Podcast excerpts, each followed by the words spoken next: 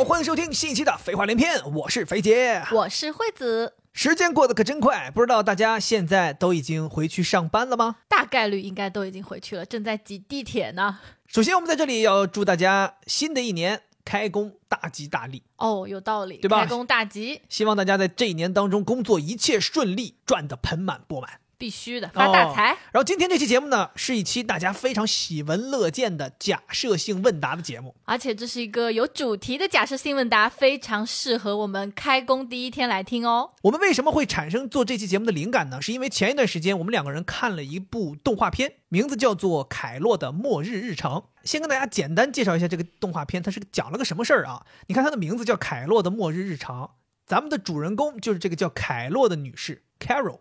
她所处的那个时代啊，说是有一颗神秘的行星即将撞击我们地球，人类只剩七个月的时间了。就怎么了？就要死了？对，就是科学家已经预测七个月之后，行星将撞击地球，人类将要灭亡。所以他讲的就是倒计时这七个月当中发生的事情。世界末日了。对，世界末日了。你想想，到了世界末日，肯定很多人都开始放飞自己了，然后整个这个社会啊变得非常的混乱呀。凯洛就在这其中，算是一个有点特立独行的这么一个人类。所以里面基本上就是讲了他在这最后七个月当中经历的很多事情。看完这个动画片之后呢，我们两个人就非常有感触。其实我们看了第一、二集的时候就很有感触。边看边在说，哎，这要是我的话会怎么样？哎，这要是你的话会怎么样？所以我们就想到说，哎，这一期节目非常适合做成这样的一个假设性问答。我们把很多问题抛出来，大家也来思考思考。然后当时我们在想，这个节目究竟该什么时候更新的时候呢？我们就想到，是不是在这个过完年的第一期节目，我们把它更新出来？惠子提出一个想法，说大过年的刚过完，咱就聊世界末日，是不是有点不好呢？必须要放在上班第一天。然后我说，我说你看看，这放假才没多久，又要上班了，这何尝不又是一种末日呢？哦天哪！所以我们就决定在今天把这期节目跟大家放出来，希望大家在这个刚刚恢复上班，这个状态可能还没有太好的情况下，大家可以打开这期节目，跟我们一起来回答回答我们的这些假设性问题。对，我觉得回答完这些问题，大家可能会对于自己接下来要怎么样去面对自己的生活和工作，会有很多比较深度的思考。对，所以我们欢迎大家在评论区里边把你答案告诉我们，同时我们也很希望这一期节目可以给大家带来一些不一样的思考。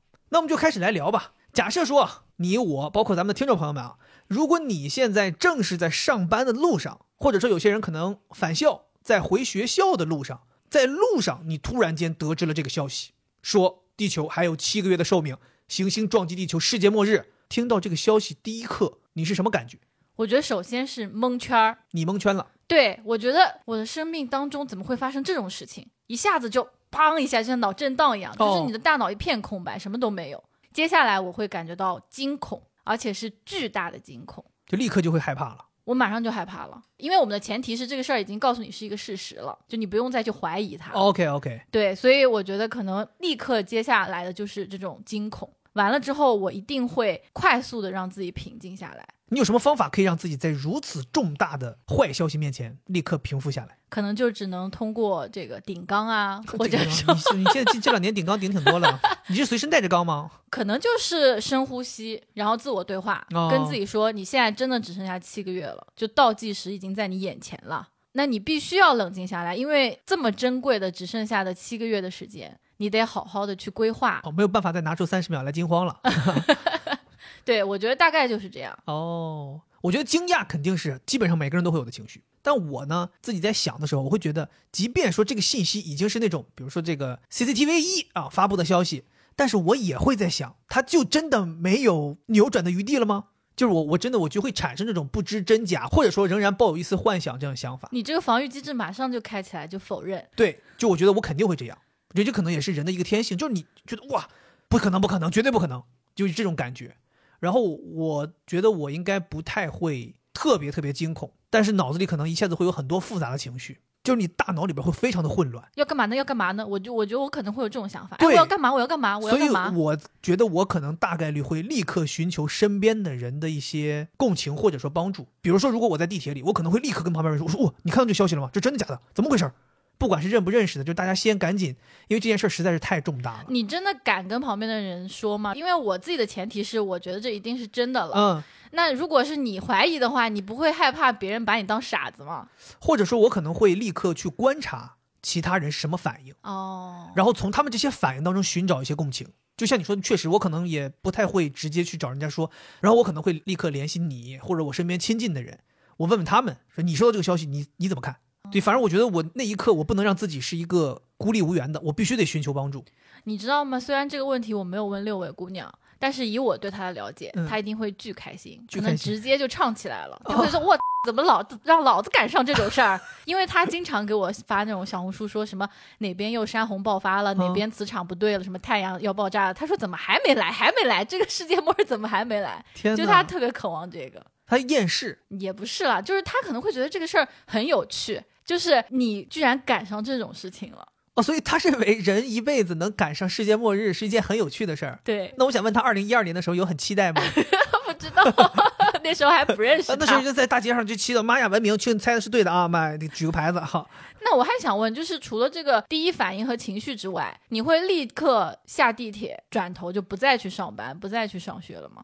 我觉得我不会，我觉得我会更希望我就一切照旧，因为我很怕我一下把自己这个正在做的这件事儿一下子打乱了。就比如像说的，我坐地铁正在上班呢，我突然说我不上班了，我不知道我干嘛去，我不上班我干嘛去？回家躺着。我觉得我就应该还保持这个节奏，然后我要在这个有点秩序的节奏之内再去消化这件事情。你知道我会怎么样吗？我会立刻停止现在的事儿，嗯，因为我无法确定这个地铁司机的精神状态。哦，就你的意思是他疯了，啊，就是你的意思是赶紧离开这个交通工具，但是你还会去上班，对不对？我不会再去上班了，因为我要去上班，那万一公司没人呢？我干嘛要去？因为我觉得这个消息一公布，这个世界肯定已经一片混乱了，我觉得很慌，哦我就想赶紧回家，然后到家里面跟你商量。你怎么回家呢？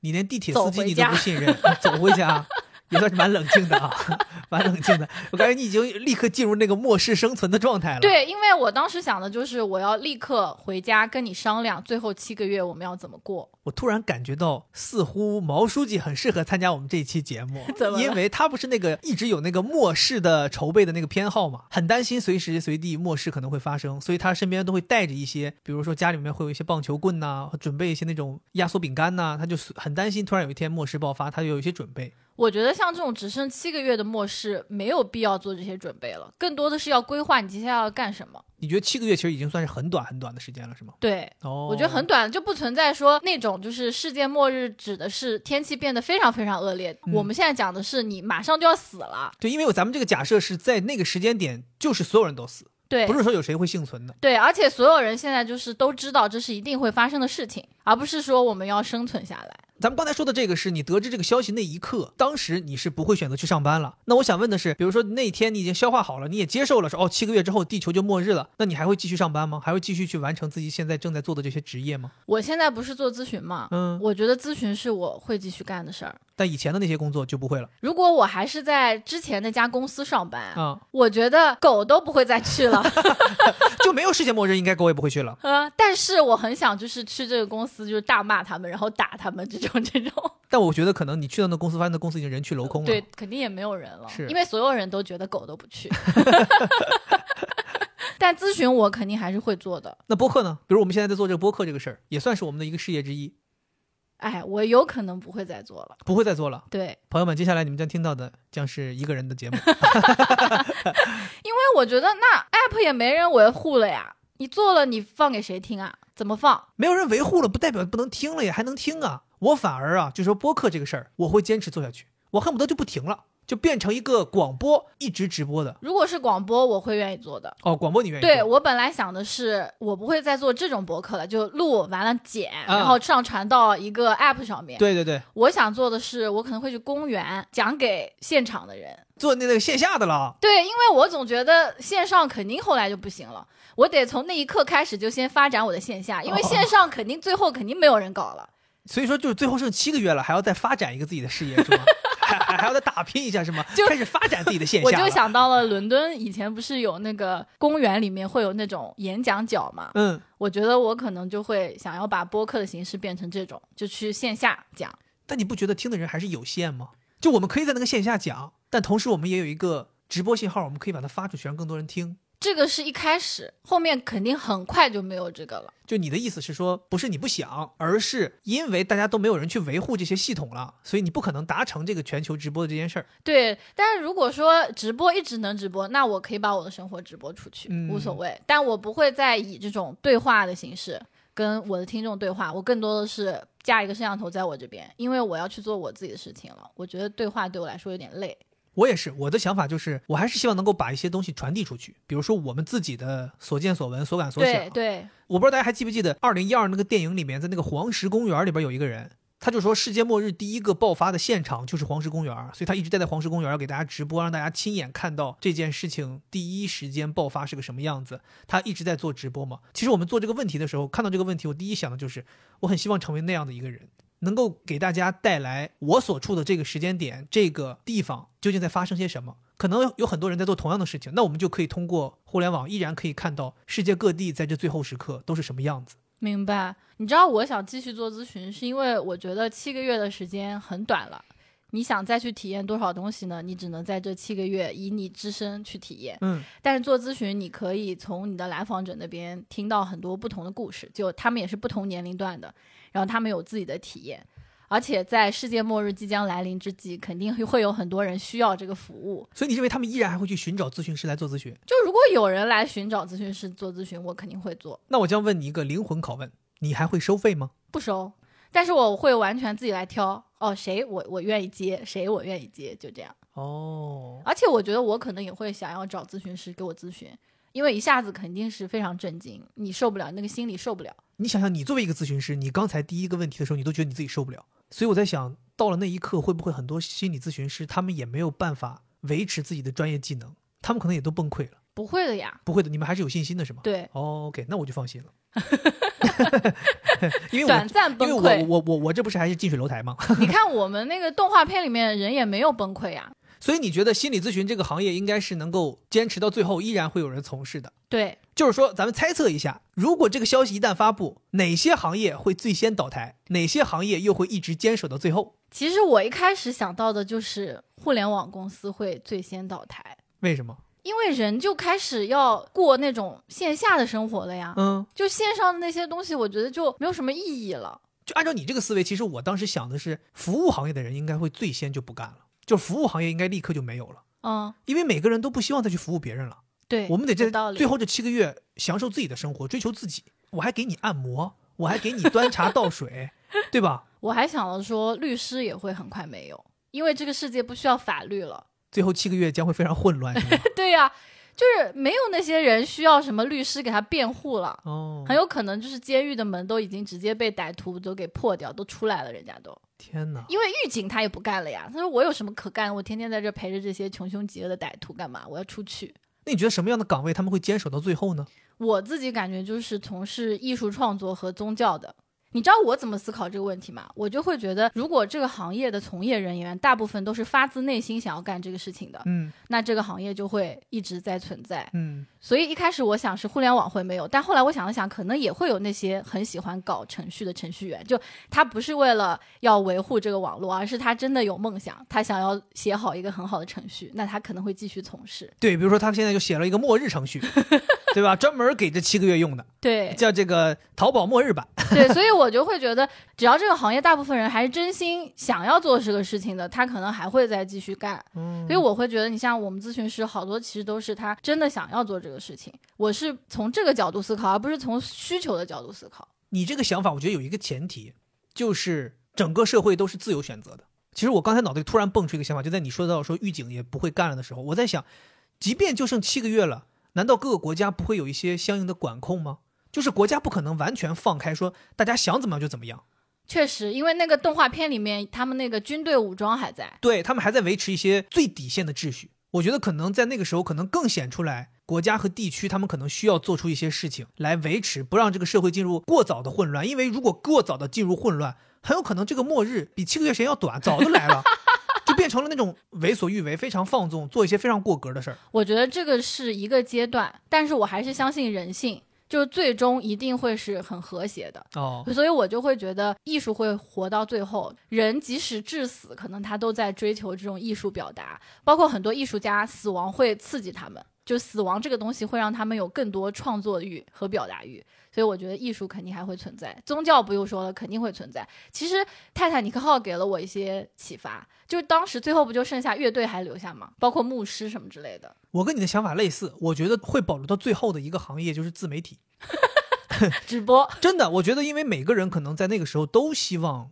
去追求自我嘛，去看一看自己想看的东西，去玩一玩自己想体验的东西，没错，去做一些自己想做的事。那同时，可能很多人也都希望把这个东西分享出来。可能最后那个阶段真的会发展成一个全民自媒体的阶段。所以我们需要征集一支敢死队，这支敢死队就是至死都要在那儿 coding debug，就必须要让这个直播的东西能够一直用。而且还有敢死队，就那个通讯敢死队，就这个网络信号不能断。我觉得保不齐可能这些人，他们出于自发的想要分享，他们也会去维护这个东西一直运行。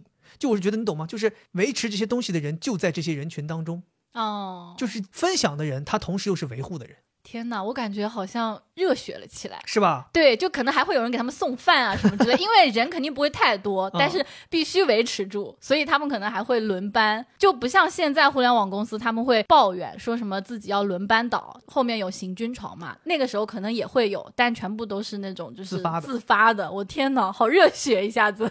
那我来问一个问题，那个动画片里面女主的姐姐，她不是就天天在外面跳伞吗？所以你会去冒险吗？就做一些你以前不敢做的事情？我觉得我内心是有想要去冒险的欲望。就在看那个动画片的时候，我看到人家去跳伞呐，人家去爬雪山呐，人家去冲浪什么的，我觉得确实挺酷的。但是我自己冷静思考了一下，我觉得我还是不敢。天哪，真的吗？对，就我是在想啊，我觉得非常有意思的一件事就是，即便你已经知道七个月之后你一定会死，但是我还是不敢去尝试那些有可能会产生生命危险的东西。哦，从这个能够侧面看出来，我的潜意识里面是非常非常需要掌控感、需要秩序的。就即便人家跟你说说，哎，你明天就死了，你先去试试吧，我都不敢，我要安安稳稳的等到最后一刻。OK，但是我觉得我可能会从事一些稍微低阶一点的冒险。就是比如说，比如说，我会更果断的去做一些之前想做但是没做的事儿。比如说出去旅行哦，比如说我现在可能会觉得说，哎呀，我计划了很久去哪哪，从来没去，我可能会马上就走，立刻背上包就走，甚至都不用背包，稍微带点东西就去了，赶紧先去看一看。你跟我差太远了，是吗？我们七个月后就要死了，所以你想干什么？我想开飞机。所以你是觉得这个时候已经有很多飞机在那等着，没有人用，你上去就开了？我就想尽办法，我要去开哦，反正就七个月了嘛，那我也可以花钱，我去开那种小飞机。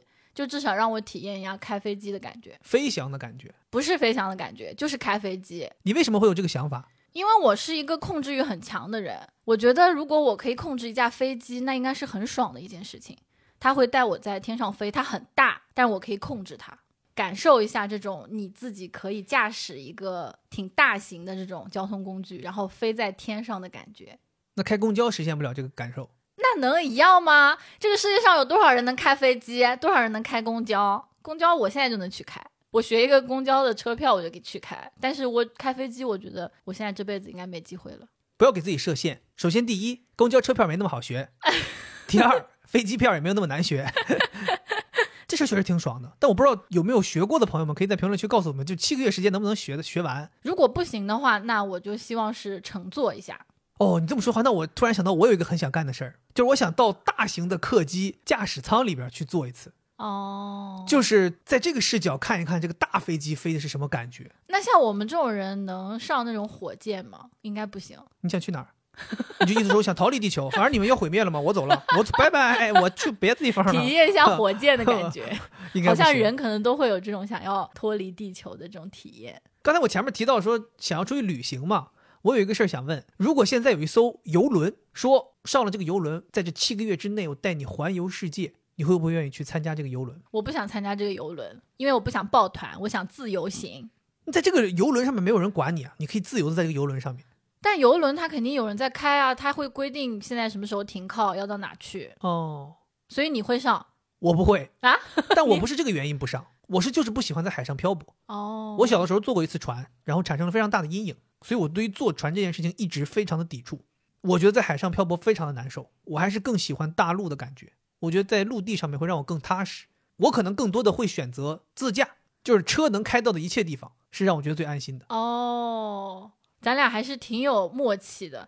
我也想了想，如果不坐游轮的话，我还是想坐飞机，因为我觉得七个月时间太短了。咱俩这叫什么默契？我说我想自驾，你说我不坐游轮的话会很想坐飞机，就是咱俩都有什么默契？咱俩都想了想，哦，咱俩都想了想，哦，想了想用什么交通工具？哦，我我想说咱俩的默契在哪儿？一个在天上，一个在地上。你说我俩的这个默契，这该死的默契。因为我觉得七个月太短了，我必须要通过坐飞机，我才有可能去到尽可能多的地方，最快的。要是有超音速，我就坐超音速。不不不，你这个想法只是单纯的飞得远、飞得快，但是去的地方未必多。你想啊，我要是开车，我从上海开到西藏，我这一路上能停靠多少地方？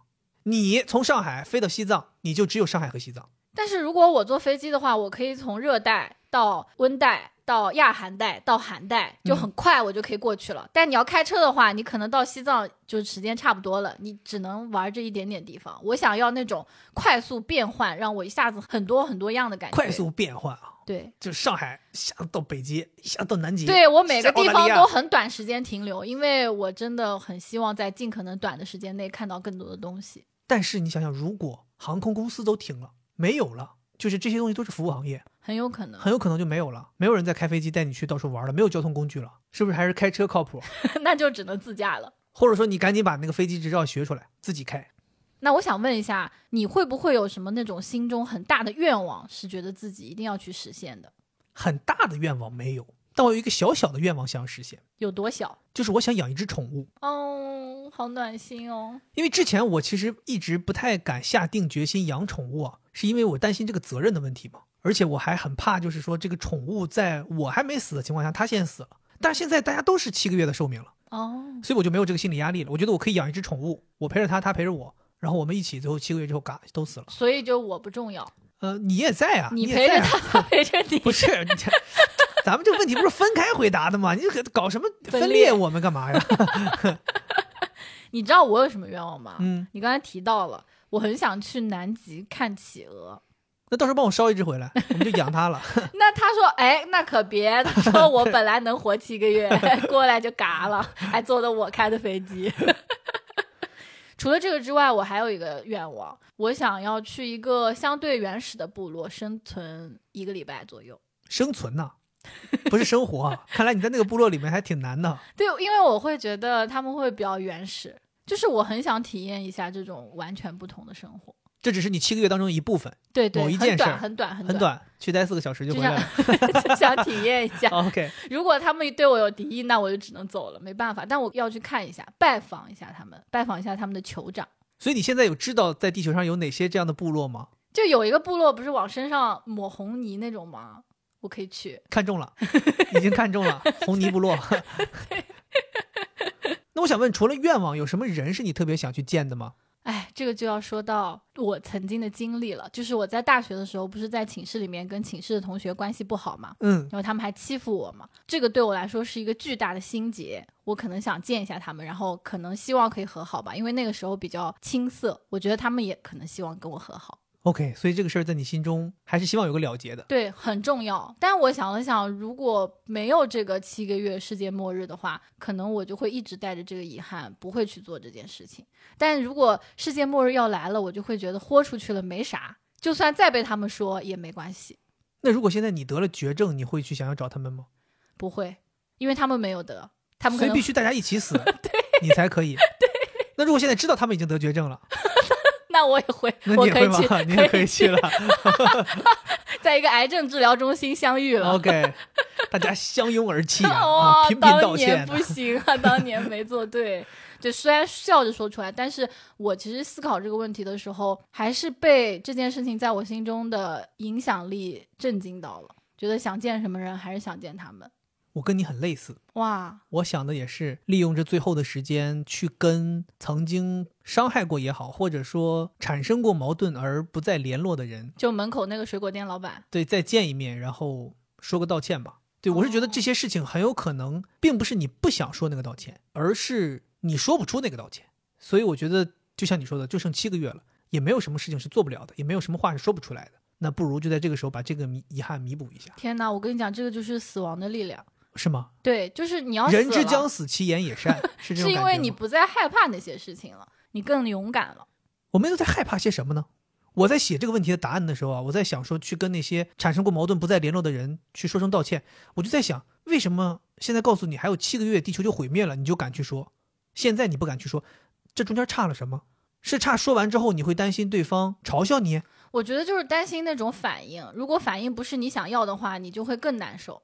然后所以你知会难受道还有很长时七个月地球就毁灭了，你说完之后他有任何反应你都不在意了。无所谓，我觉得我无所谓了，没关系，至少我说过了。那你要是还是这样的话，我不管，我忘了，我明天就要去看企鹅了。那我们为什么活着不能是这样的心态呢？就是我们如果也抱着这种心态，就是好多人不是说嘛，你永远把自己的今天当成生命的最后一天去过，就是人不会相信这个事儿，就还是有局限性。对，就过不了这一关，你不信这个事儿，你根本不嗯相信。所以心理学研究里面，就是那些得癌症啊，或者说体验过濒死的人，他就会做出很多这种意想不到的事情，会变得很勇敢，是因为他们是真的，哦但我们现在只是在假设。但这个东西还是会给你一些启发，对，就是你还是心里面会有说，哎，我也许可以做出这个决定。我觉得至少以后在思考这些事情的时候，我可能会多一个想法，就是如果七个月之后就毁灭了，我会不会做这件事情？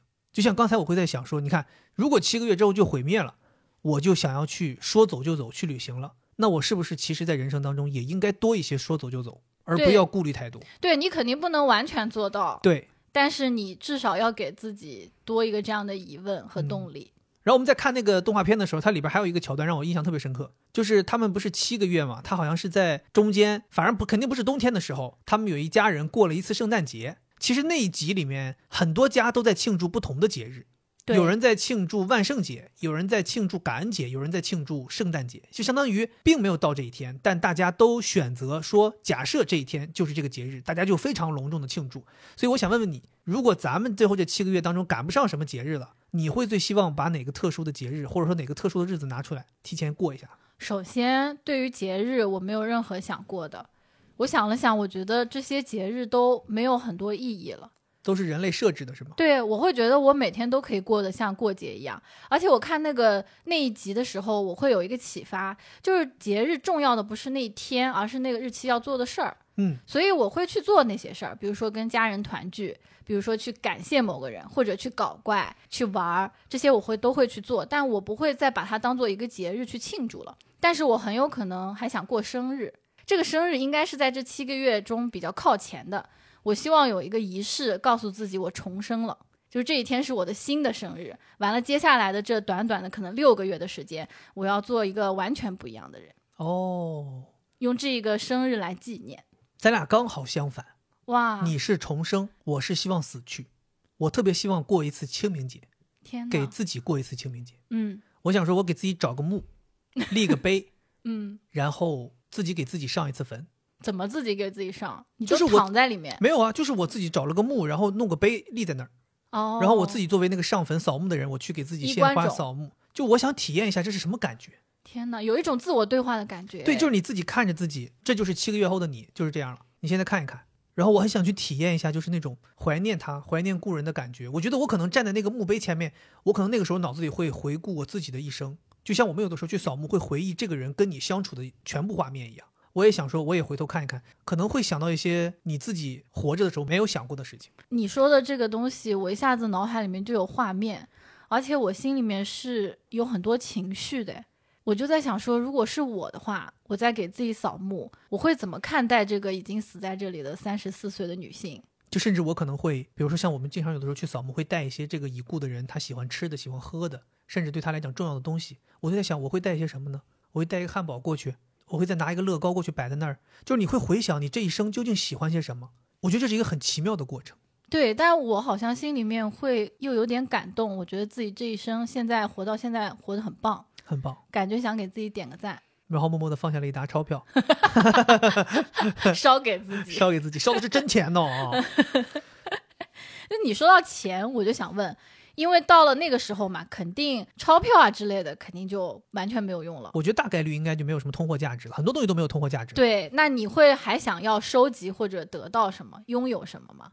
我希望能够一直保留在身边的东西啊，我希望能够保留一个相机，然后我希望可以一直拍照，就我可能会希望收集这些照片，因为就像你说的，这个时间最后其实剩七个月，一晃眼就过去了，很少了。我们可能会去看很多地方，但是你应该绝对没有时间再返回头去看看过的地方。但是其实有很多你看过的地方，你会不断的在看新的东西之后会回味，所以我就很希望用照片把它记录下来。然后如果当我想回味的时候，我就看看照片。就我觉得这个东西反而变成了一个我想要收集和珍藏的东西。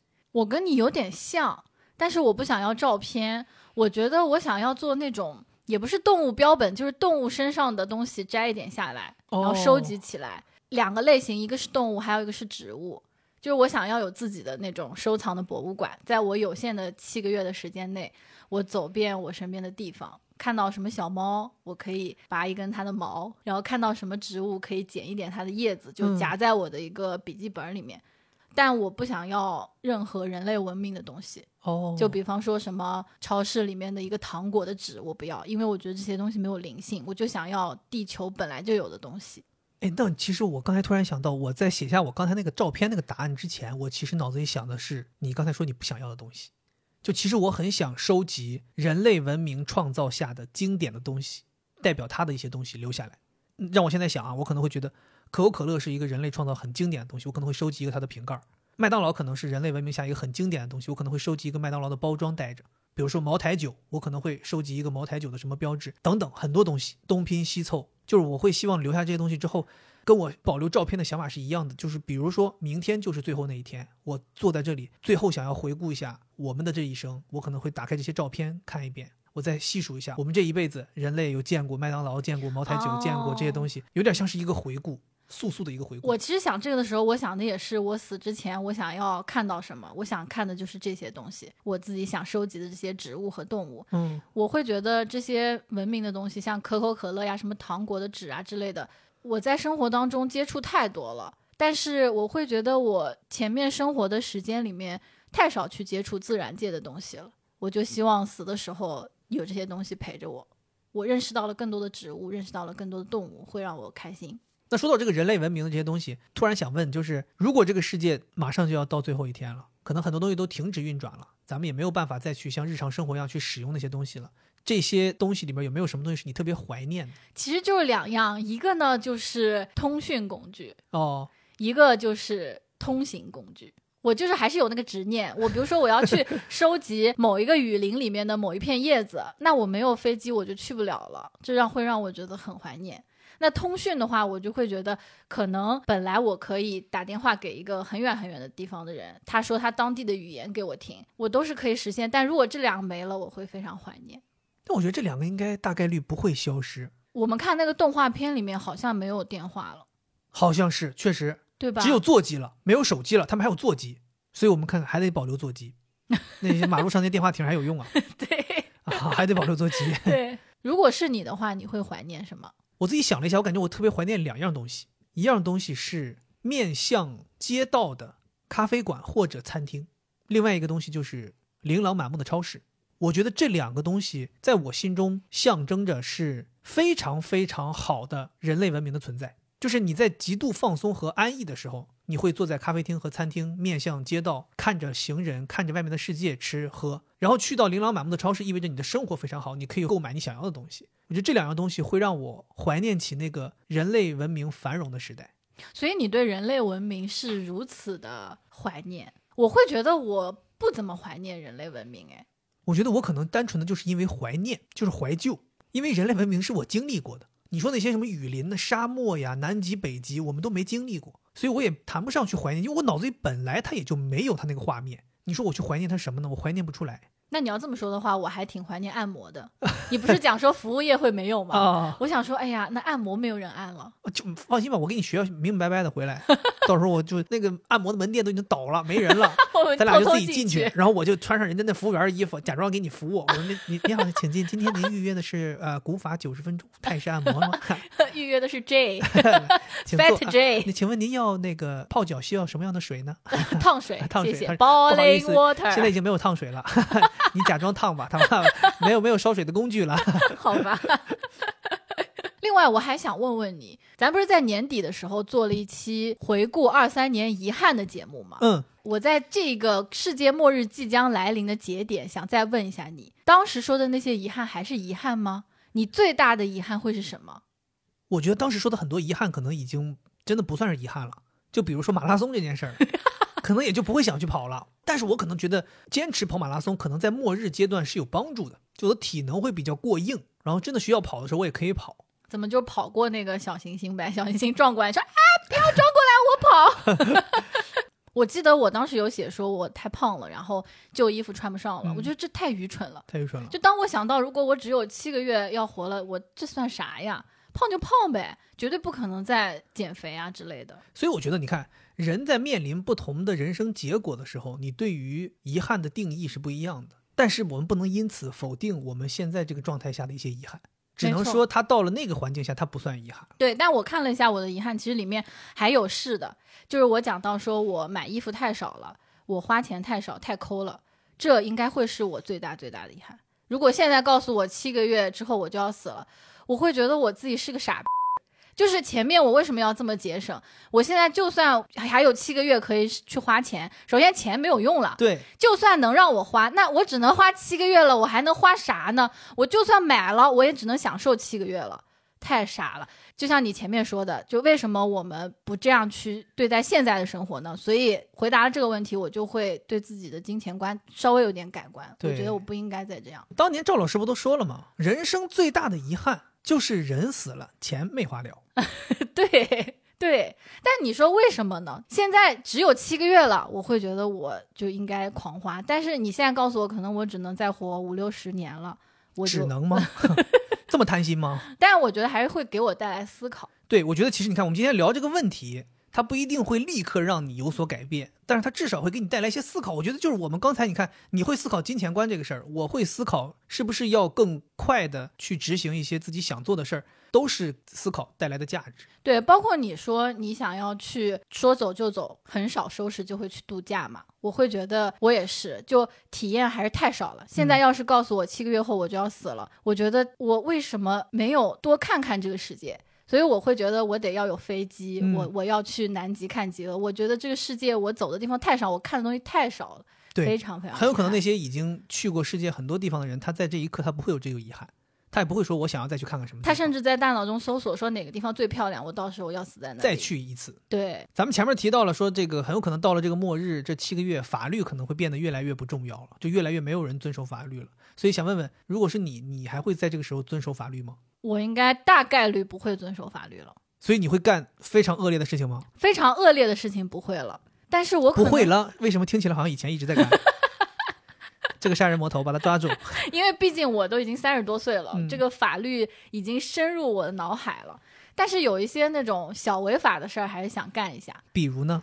先说一下，这个绝对是一个前提，就是快要死了，这是一个前提，这是一个假设，对对，不代表我们主播两人真正的想做的事情。对对，我有点想尝试尝试药物哦。想体验违禁药物，对，就是因为我现在绝对不会干，所以我会想要在那种情况下去体验。嗯，只有在那种情况下才能促使我去体验这个事儿。因为那个动画片里面，你还记不记得，Carol 去了一个地方，人家给他喝了一碗那种草药，哦，喝进去之后，他那个幻象，对，置换了，对，很有趣。我觉得我也可能不太会严格的遵循每一条规章制度。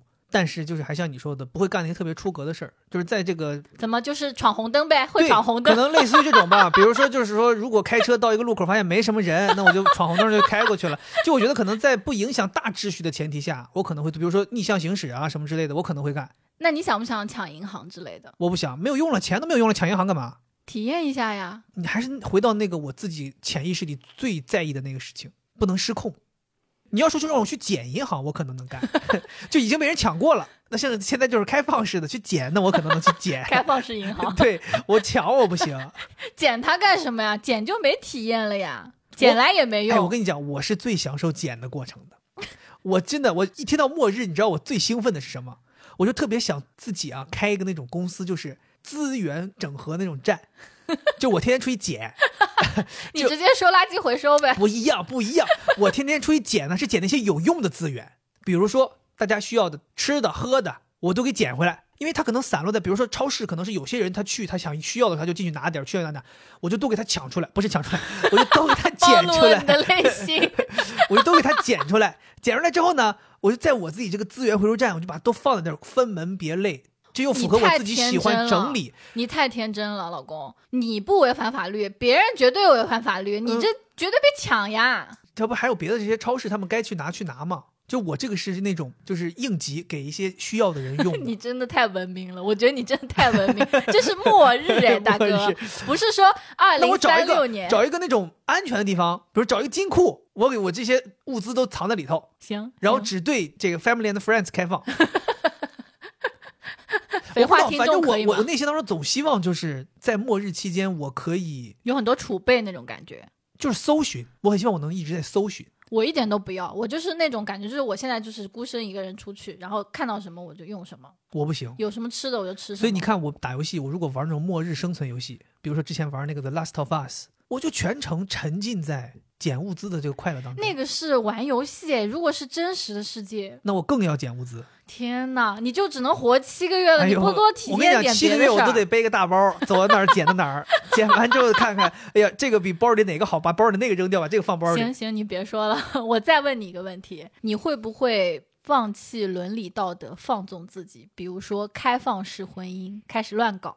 因为咱们看的那个动画片里面，那可是出现了那种，就是他的爸妈跟护工三人形成了一个家庭，还有那种四人形成家庭的，我感觉我应该不行，我没心思想这些事儿。要收集嘛我收集。物资嘛，我在外边捡物资嘛，我没时间，哪有时间呢？成天忙的，没有白天没有黑夜的。我仔细想了这个问题，但是答案还是我不行。啊，哪方面不行？就是我觉得我搞不来这个事儿，就是你在最后这么个紧要关头，你还要去搞人际关系，你懂吗？这个肯定要搞人际关系的。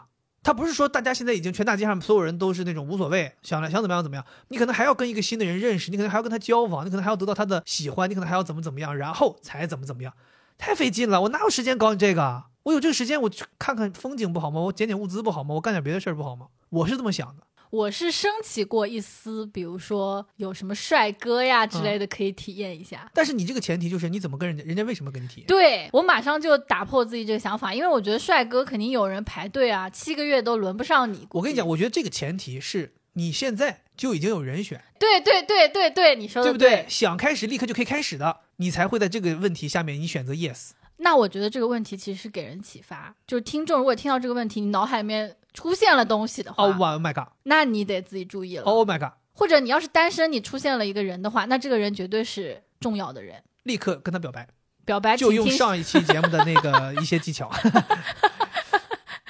回家去问问你的老公，问问你的老婆，问问你的另一半，啊他这个问题是 yes or no。对他要是 yes，你直接一个反手给他铐的摁在地上，让他招。我们这个问题前面是说会不会抛弃伦理道德？这个开放式婚姻只是个比如嘛。我想了想，就是这些伦理道德里面有一项我有可能会不遵守，但这个东西我我再说一下，这个是假设性问答，并不是我真的会这样干。就是尊老爱幼这个事儿，我可能不会干了。比如说现在前方有一条鱼，哦，孕妇、孩子、老人和我都想吃，我肯定一个箭步冲上去先吃，甚至可能先扒了他们两下。我能理解，生命面前人人平等了呗。对呀、我是这么想的。所有人都只剩下七个月的寿命了，我得保证自己。你这个让我想到，我前两天看了一部非常烂的电影，就那个马东锡，韩国那个演员他演的，叫《乌有之地》，那是一部非常烂的片，朋友们千万不要去看啊，那个评分只有五点三。我当时是因为在健身，实在不行看了那个电影。那个电影里面，他们就是世界末日，他还对一位老人照顾有加。我觉得他那个前提并不是他真的尊老爱幼，而是他认为这个老人跟他关系不错。就我觉得那个时候已经没有谁是老谁是幼了，就只有咱们的关系好坏。就我会帮助我的朋友，我看看这个老人战斗力怎么样，因为那个动画片里面他爸坐轮椅，嗯但是在跟海盗的搏斗当中，他爸特别牛。啊他爸推这个轮椅去抢枪啊！对啊，如果是这种老人的话，我应该会跟他 share 一下啊，。所以你到那个时候，你会组织一个自己的战队吗？生存战队？哎，这个我想问，咱们看那个动画片里面其实没有这种嘛，就是相当于大家不需要去为了生存而争斗，或者我觉得可能这个动画片它这个是更合理的，就是如果七个月真的就是世界末日了，也就不存在什么资源抢夺了，因为资源丰富啊，对，就是够。资源完全够所有的人生活到七个月之后。哎，那这么说的话，就想问了，就是就咱换一个问法啊，就你在最后这七个月当中，你是希望自己一个人，还是希望跟什么样的人待在一起？其实我还是倾向于有人陪的？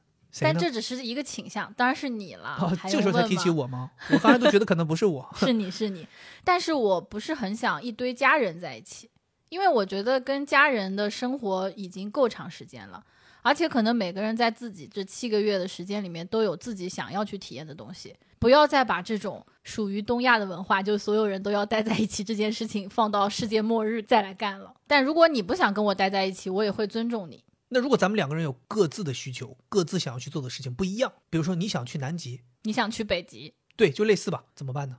这个就要看商量了，你愿不愿意陪我去南极？所以你是不愿意陪我去北极？对。就如果你愿意陪我去南极，那我们就一起去。OK。但如果你不愿意，我就自己去。但是你绝对不会跟我去北极的。如果先去了南极，可以后去北极。我想知道北极有什么问题。我觉得南极和北极差不多，然后南极是无人的，我想去没有人的地方。哦，你说服了我，我陪你一起去。真的？哦天哪！对，我觉得我可能更多的是这样，因为可能在那七个月当中，对于我来讲，并没有太大的所谓了。就好比去北极还是去南极，它已经没有太大的所谓了。那我有可能要去亚马逊丛林和河流，以及要去那个非洲那个 safari 之类的，你都会去吗？就如果我们两个人可以是一起体验的话，我倒觉得说是 OK 的。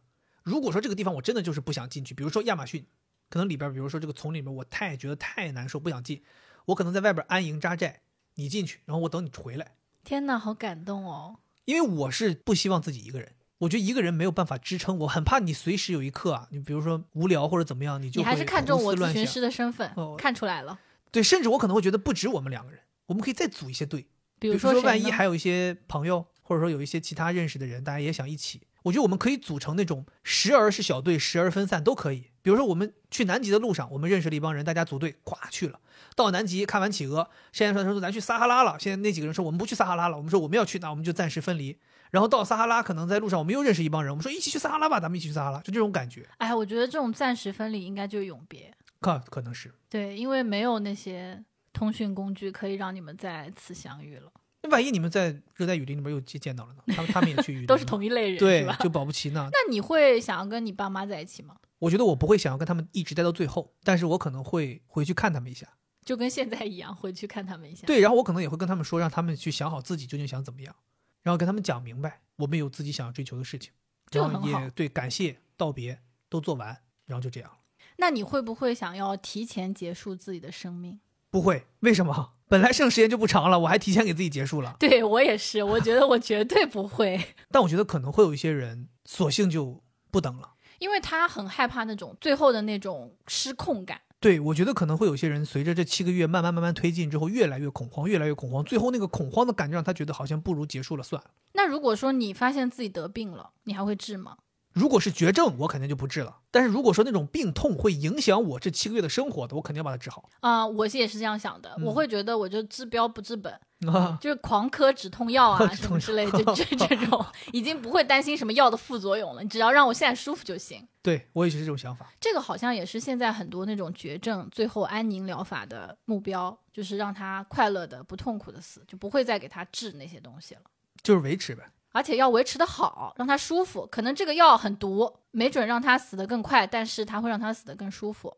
咱刚才说到说，随着这个末日的时间越来越近，越来越近，可能有些人会变得越来越恐慌嘛。那个剧里面其实有一个非常让我们惊讶的一个桥段，就是在中间的时候，Carol 突然之间找了个班上，然后他那个班叫。分心工作室还是叫什么的？他其实这个意思就是说，有很多人其实对于这个末日是非常恐惧的，所以他们找了个班上来让自己分心，而且他们不知道自己在末日来之前这点时间要干什么。对，如果他们什么都不干，他们就会很难受，于是就滋生了这样一个工作的地方。对，这个也很奇妙，就这个工作他到底在干什么？他也没有什么非常明确的工作要他们做，他们就是每天来上班、下班，消耗这个时间。所以我很想问一问。你会觉得你需要这样一个分心的工作，来让你稍微抵消一些对这种越来越近的灾难的这种恐惧吗？我觉得我不需要，但是我特别理解那些需要的人。嗯，他们是不知道自己要去干什么的。就像现在很多人对工作上瘾，不是因为他有多爱这个工作，而是如果他不工作的话，他不知道自己要干嘛。所以我觉得会有一些人在末日来临之前，首先他很害怕，其次他不知道他自己想要什么。所以他就想要维持这种以前的秩序感，好像我还在上班，我就不用去思考其他的事儿，我就思考这个工作的事儿就行了。他就不怕了。嗯，我觉得我在这个问题上面比较模糊，就是我既不能说我需要一个班上，或者说我可以说我绝对不想要一个班上，但是我需要一个差事来让我分析收集。哎，就是这个东西。我可能就是真的很想说，为什么我刚刚说我说我甚至要建立一个资源的仓储，有一个这种有点像是一个像公司一样的小活给我自己干，就是我希望通过这些事情，就有一个非常明确的事情在做，一方面可以满足我的一些强迫的习惯，我觉得另外一部分很重要原因就是让我抵消这个对于日子越来越近的这种恐惧，就是当我去外边收集物资的时候，当我回来整理的时候，当我把这些物资分发出去的时候。日子就运转起来了，我就不会担心这些事儿，对，就不会去想说那七个月后的事儿是什么了。对，所以我可能不会去打一份无意义的工，但是我可能会给自己找一份我认为有意义的，并且我喜欢、我觉得舒适的一个差事在做。如果你天天比如说躺着或者在外面漫无目的的走，你就会难受。我肯定不行，我觉得我肯定不行。我其实是一个比较容易胡思乱想的人。之所以你觉得我好像心态会好一些，主要原因是因为我总能找到一些事情。让自己不要去陷入胡思乱想，就像我们今天吵架的时候，你就会去刷地，不对，我就会打扫卫生了。就你看似我好像没事儿，其实我也有事儿，只是我找了一些事儿让自己不去想那些事儿。嗯。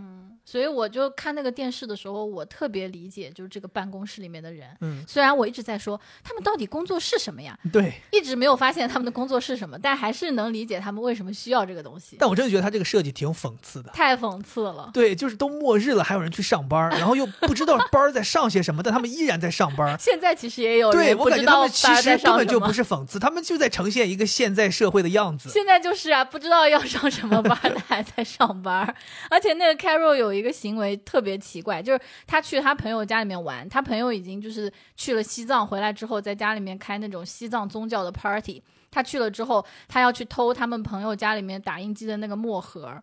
就是他在这种大家末日氛围都在袒露自己真心、袒露自己的悲痛的时候，他还在想说我要给公司拿一盒墨粉。对，因为这是他的职责，他的职责就是要确保那个打印机一直运行。究竟这个打印机要印些什么，他也不知道，对对吧？但是这个打印机必须要运行。当这个打印机缺墨的时候，他就要去搞个墨盒。他说他走遍了全城的文具店都没有买到合适的墨盒，看到他朋友家这个是合适，他要把朋友家这个偷出来，甚至不惜向他的朋友掏枪，就是掏出枪指他朋友说：“我需要这个墨盒。”其实当时我也想不懂，他这个朋友为什么这么执着要保护自己家这个墨盒？对呀，他那个打印机看起来也没什么用。所以这个动画片我感觉里边有很多很讽刺的东西，就是它看似在讲末日，其实它就是在讽刺现在人类当下的生活。对，就是那些否认自己最终会死的人，或者不重视自己其实生命是有限的人，他们在做的事情，浪费自己的生活。说到这个，咱们最后都会死，你有想象过自己会死在一个什么样的地方吗？我觉得这个是我们可以设计的，我觉得是设计自己的死亡，因为七个月后就会死嘛。那我提前肯定就想好怎么弄。首先，我肯定还是想跟你在一起，一起死。对，哦，我脑海里是有画面的。那个地方是一个能看到天和地的地方，就绝对不是房子里面。OK，是在室外，而且它是一个森林里面有一个湖泊，我们就坐在这个湖前面。那我感觉那可得知这个消息之后就开始找地儿了，这地儿感觉不好找。我能感受到那种大地的呼吸。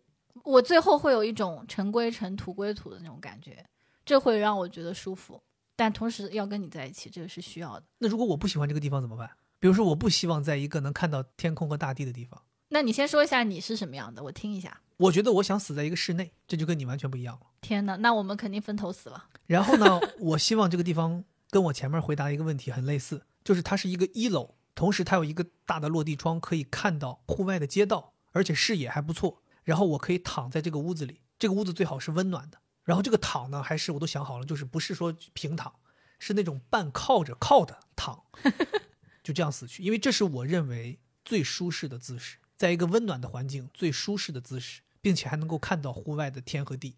哦，对我是认真想过这个事儿，我觉得这是我觉得最舒适的方式。但我不是很喜欢这个场景，我觉得就是缺失了很多体验。那个小行星撞过来的时候，会有风啊，会有气味，你可以听到自然的声音，或者有人在尖叫，就这些东西都没有了。你如果在室内的话，不不不，有的。你看我这面窗很重要，可以打开。如 不是可以打 开，如果有风，我能看到树在动，但是你听不到，你感受不到吹到你身上。这就可能跟我的潜意识有关，就是我还是希望这个事情不要太失控。我觉得我在外面，如果风特别强劲的吹的我，我会觉得很失控。但如果我在屋里，外面风很大，我会觉得我既知道外面风很大，但同时我又不会失控。这样的话，我需要对那个互联网敢死队说一句话，希望他们坚持到最后。这样我就跟你这个 FaceTime，我们可以视频。对，我在森林，你在 那个房子里吧。最好是森林里有一个房子，这样你就在外面，我在里面，我看着你，咱俩没有一起。那我们就去搭嘛，在那之前搭。哦，提前建一个，对，在公园里提前建一个这样的地方，不是公园，必须是那种森林，必须是森林。公园离人类建筑太近。我发现你好像特别讨厌人类文明，你就很想远离人类文明。我都要死了，我当然想要原始啊。那哎，你会愿意陪我去搭这个东西吗？就为了我们最后死的这一刻？你是在为我搭，我当然愿意啊。我愿意为你搭。对啊，但是这会耗费时间。那你就影响你学飞机驾驶照了。那我愿意，我还是挺想跟你死在一起的。哎，那你说这个咱是不是有点可悲了？就是我们明明这七个月应该去做一些更有价值的事情，但是我们却选择为自己最后的死亡在搭建。有道理，没必要，是不是没必要？我觉得我们最后就是找找一个，或者我们忘记什么时候会死，当时在干嘛就死掉。比如说我在开飞机，我可能就死了。哦，你正还在收集呢，你就死了。你看你多惨啊，还在收集，然后就突然死了。我 我属于那种坚守岗位直到最后一刻。哎，这样一想，你还会觉得想去收集吗？想，还是想去收集。天哪，那你对收集是真爱？我对收集是真爱。收集怪人，我是。你这么一说，我突然又想到，我感觉似乎在天上死去也不错。哎，是不是想坐我开的飞机了？对，就是你想啊，小行星撞击地球，然后你在空中。就是你能够看到全貌那种感觉，可能也真不错。看不到他先撞到你先死，不是他不是那种真的 撞到我脸上嘛？嗯，他就是进入大气层，可能整个就是环境开始产生变化呀，比如说这个海啸呀，或者说火山爆发什么之类的嘛。但你说这个已经没意义，因为你下一秒你就死了，你看到有什么意义呢？对吧？那我至少看到，就像那个二零一二里边那个人一样，他站在山巅，然后这个哇，这个灾难东西一下子涌过来，他虽然下一秒就死，但他见证了那一刻，然后死去了。还可以吧，还可以啊。嗯，就这是一个思想实验，每个人有自己的想法。对，很想听听大家的想法。是，既然我们都知道我们会在某一天一定会死去，那我很想问，就是这中间如果再出现一些其他的死亡，比如说亲人和朋友的离去，你还会因为这中间发生的一些死亡而感到悲伤吗？我觉得那种悲伤肯定会减弱非常非常多，因为我很怕自己的亲人朋友死，是我会感到遗憾。我觉得他很辛苦，也没享受到什么就死了。另外，我也会担心自己后半辈子会活在对他的回忆当中。但是只剩下七个月了，那他死了，后面也没多长时间了。我觉得也没有太可惜，包括我可能也没有太多心思去怀念他，所以我觉得不会让我觉得很触动啊之类的。因为咱看的这个动画片里面，它其实中间有一个桥段，就是他们在工作当中，这个分心办公室里边有一个人，他死去了。然后他们就对他进行了一个简短的怀念，我记得好像是八分四十多秒的一个怀念，就是他们在屋顶上念了几句诗，然后把他的骨灰撒了一下，大家就完成了一个悼念。我觉得我可能会有这种短暂的怀念和情绪的波动，但是这个波动一定是比像我们现在这样正常生活有一个人离去要轻很多的，就跟你那个想法是一样的，就相当于他只不过比我们早走了个一两步而已。对，我觉得进行一个很小的这样的怀念是最好的，所以这个其实对我们现在也有启发。就如果真的有亲人朋友过世，真没必要大张旗鼓、过度怀念啊。对，我觉得真正的怀念其实不是办多大阵仗、请多少人来吃饭、搞得多么人尽皆知，而是默默在内心当中，你时不时的多记起一些这个人跟你说过的话，这个人做过的事情。有的时候，比如说我们吃一口饭，我们会想起来，哎，他曾经就做这个手艺做得很好，时不时的对这个人有一些怀念，要远比他在过世之后的什么几天之内去做多少多少事儿要更重要。把怀念一个人当做一些日常嘛。没错，在那个动画片里面，明显就是两极分化嘛，一帮人就是完全放飞，各种玩，各种冒险；，另外一帮人就去了这个分心办公室，像行尸走肉一样。你会觉得这两种人哪一种人是更怕这个死期将至的？在办公室里那一帮人，虽然看似好像他们有个东西在分心，但我觉得他们可能会更害怕死亡吧。啊，我跟你想的是一样的，是吧？就是他们是否认，我倒没有考虑到这个层面，我只是觉得他们这帮人每天有非常严格的流程嘛。其实这种一成不变的流程是容易让人陷入对于死亡的思考的。但是那些在外边玩的非常花样多的人，他们可能没那个时间去思考这些事儿，因为他们太忙了，他们太多花花样事儿要搞了，而且他们有很多人，大家在一起。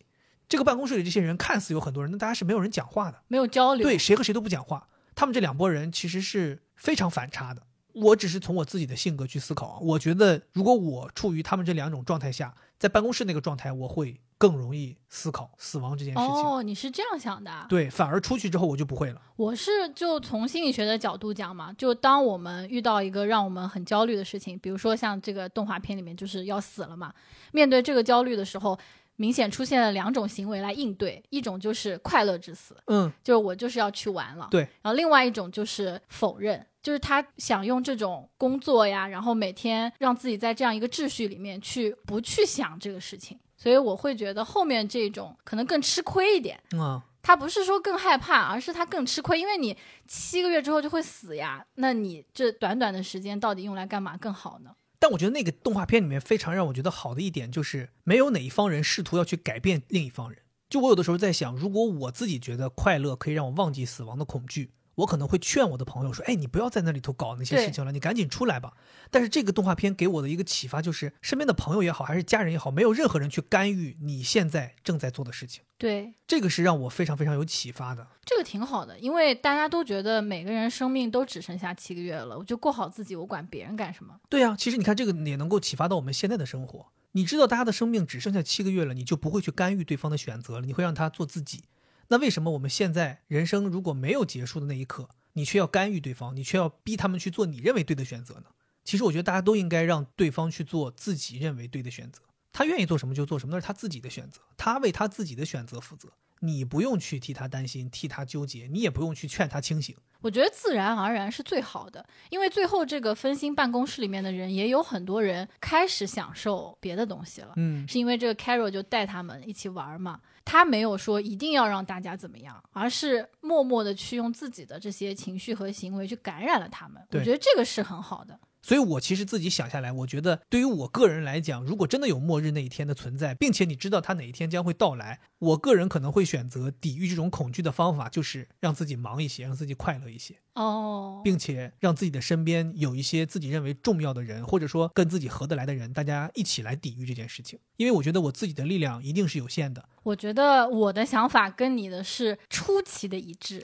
就我有两个关键词，我觉得是可以来抵抗这种对末日来临的恐惧的。第一个是感受，嗯，第二个是依恋。